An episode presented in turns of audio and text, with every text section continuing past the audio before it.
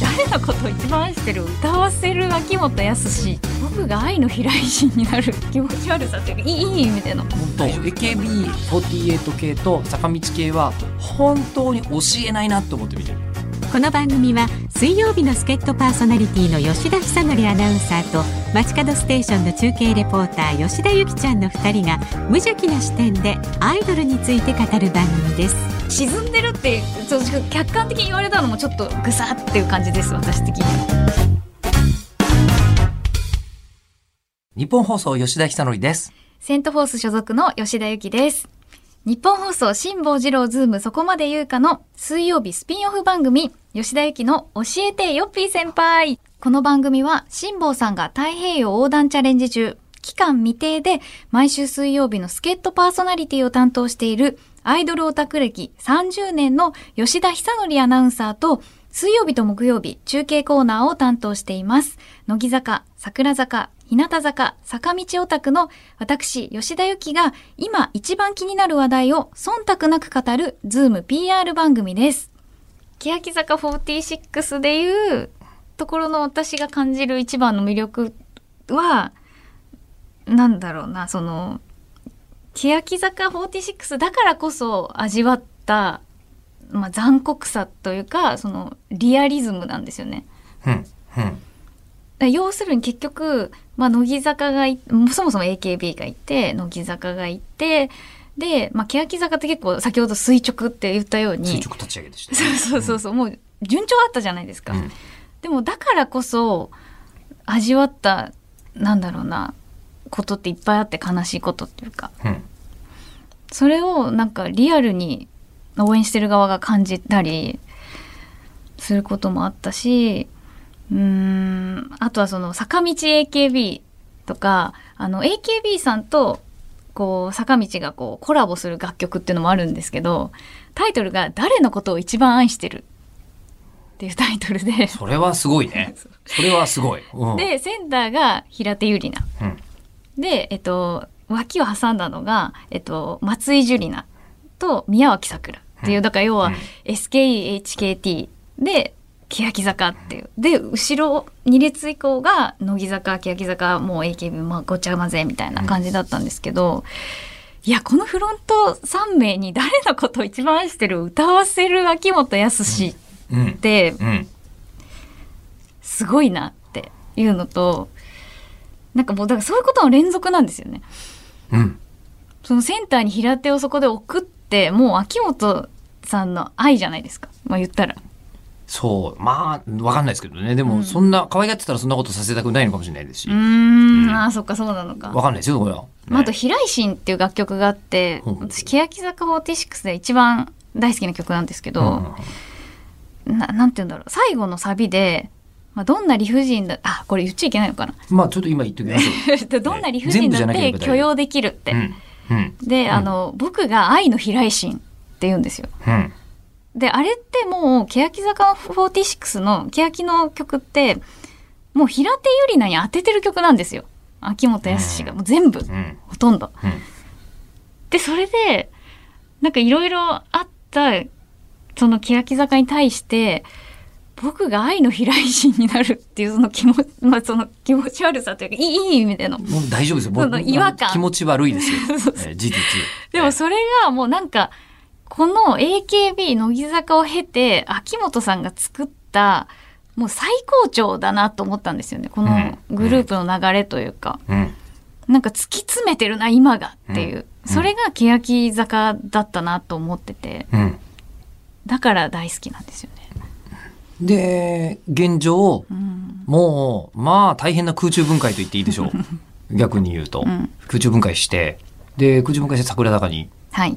なったわけですねう。ん。はでもそれはもう、応援しないとなっていう、ななんて言うんだろうな。私たちがその助長しちゃった部分もあるんですよ。やっぱり平手一強というか、あうん。やっぱ見たいものはこれだみたいな。うん。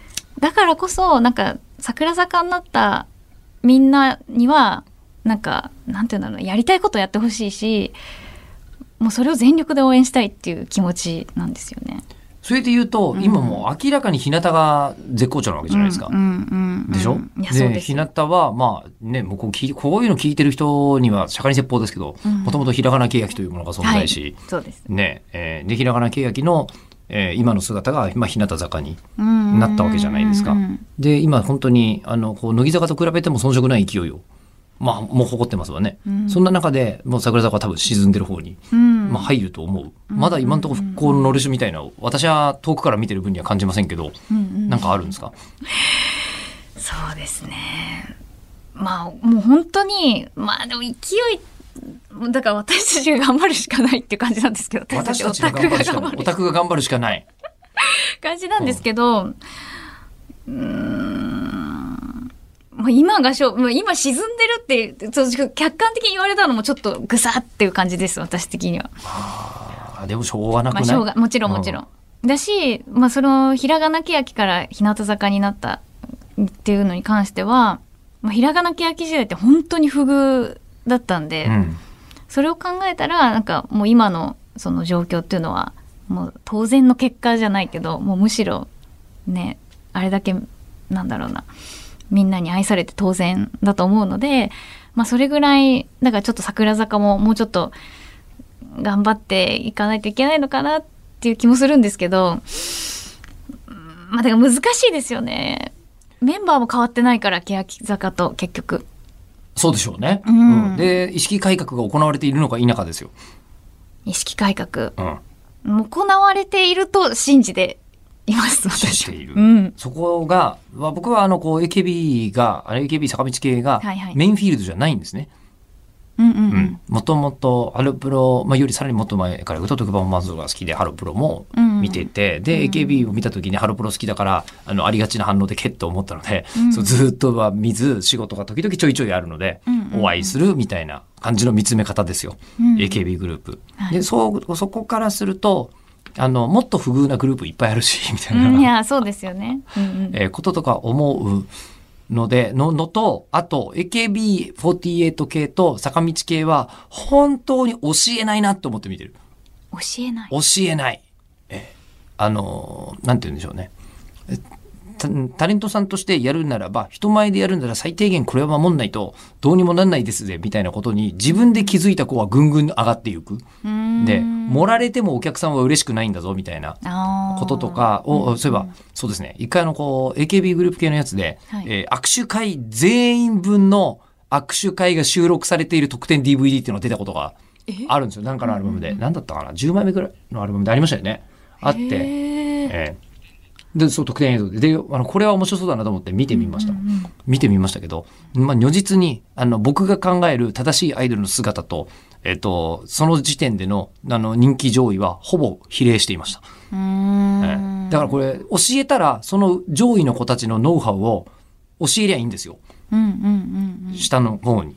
でも、その下の方の子たちが気づかない限り、うん。う教えないっていうのは、すげえシステムだなとは思いますが、はいはい。すげえシステムだけど、これって大量に投入して、大量に投入して大量に脱落することを前提の、うん。めちゃくちゃ大変なこ、大変だというか、言ってしまえば残酷なシステムだなと思いましたけどね。そこが、どうも、あの、こう、なんていうんですかね、えー、だいぶ、ももクロ腐れ縁とかがある我々からすると、全く見捨てずに、その分、きび、時には厳しくうん。育てていく、スターダストスタイルみたいのは、ああー見てると、違うなーっていうふうにあ。うんうん。思いますね。うん。いや、でもやっぱりアイドル一番面白いのは、あの大したことないなと思ってた子が覚醒した瞬間が一番面白いですからね。ありますからね、これは。はいはい。ありますからね。だから、今の桜坂のメンバー、実は僕ほとんどメンバーもわかんないですけど、うん。ええこの子は覚醒すると踏んでるとかあるんですか？あ、もう藤吉かりんちゃんですね。果てしなくわからない。いや、次回ですかもう。もう推しについて喋ってもらいたいと思うんですけど、さすがに今日もうすでに8時半になろうとしていまして、7時からスタートして。そうなんですよ。そう話がね、えあの、と止まらなくなっちゃいます。えいや、いいんじゃないですか。ええでも、秋元康の、あの、こう、キモいとこ好きは理理解ができます。ああ、よかった。理解ができます。えはい、では、そろそろお時間ということで。えそうですね。はい。予定よりだいぶ伸びてますからね。伸びてでもただその今のその桜坂の話を聞いていて、はい。あのそりゃミスコン蹴って思うよね。わかるわ。わかるわそれ。めっちゃわかる。ういやー、けって思うでしょう。ねん もう次回はね。え、いい話だ。本当ですか？いい話です。じゃあ推しの話なんかもね次はしたいと思うので聞いてください。ではここまでのお相手は吉田由紀とはい、吉田久典でした。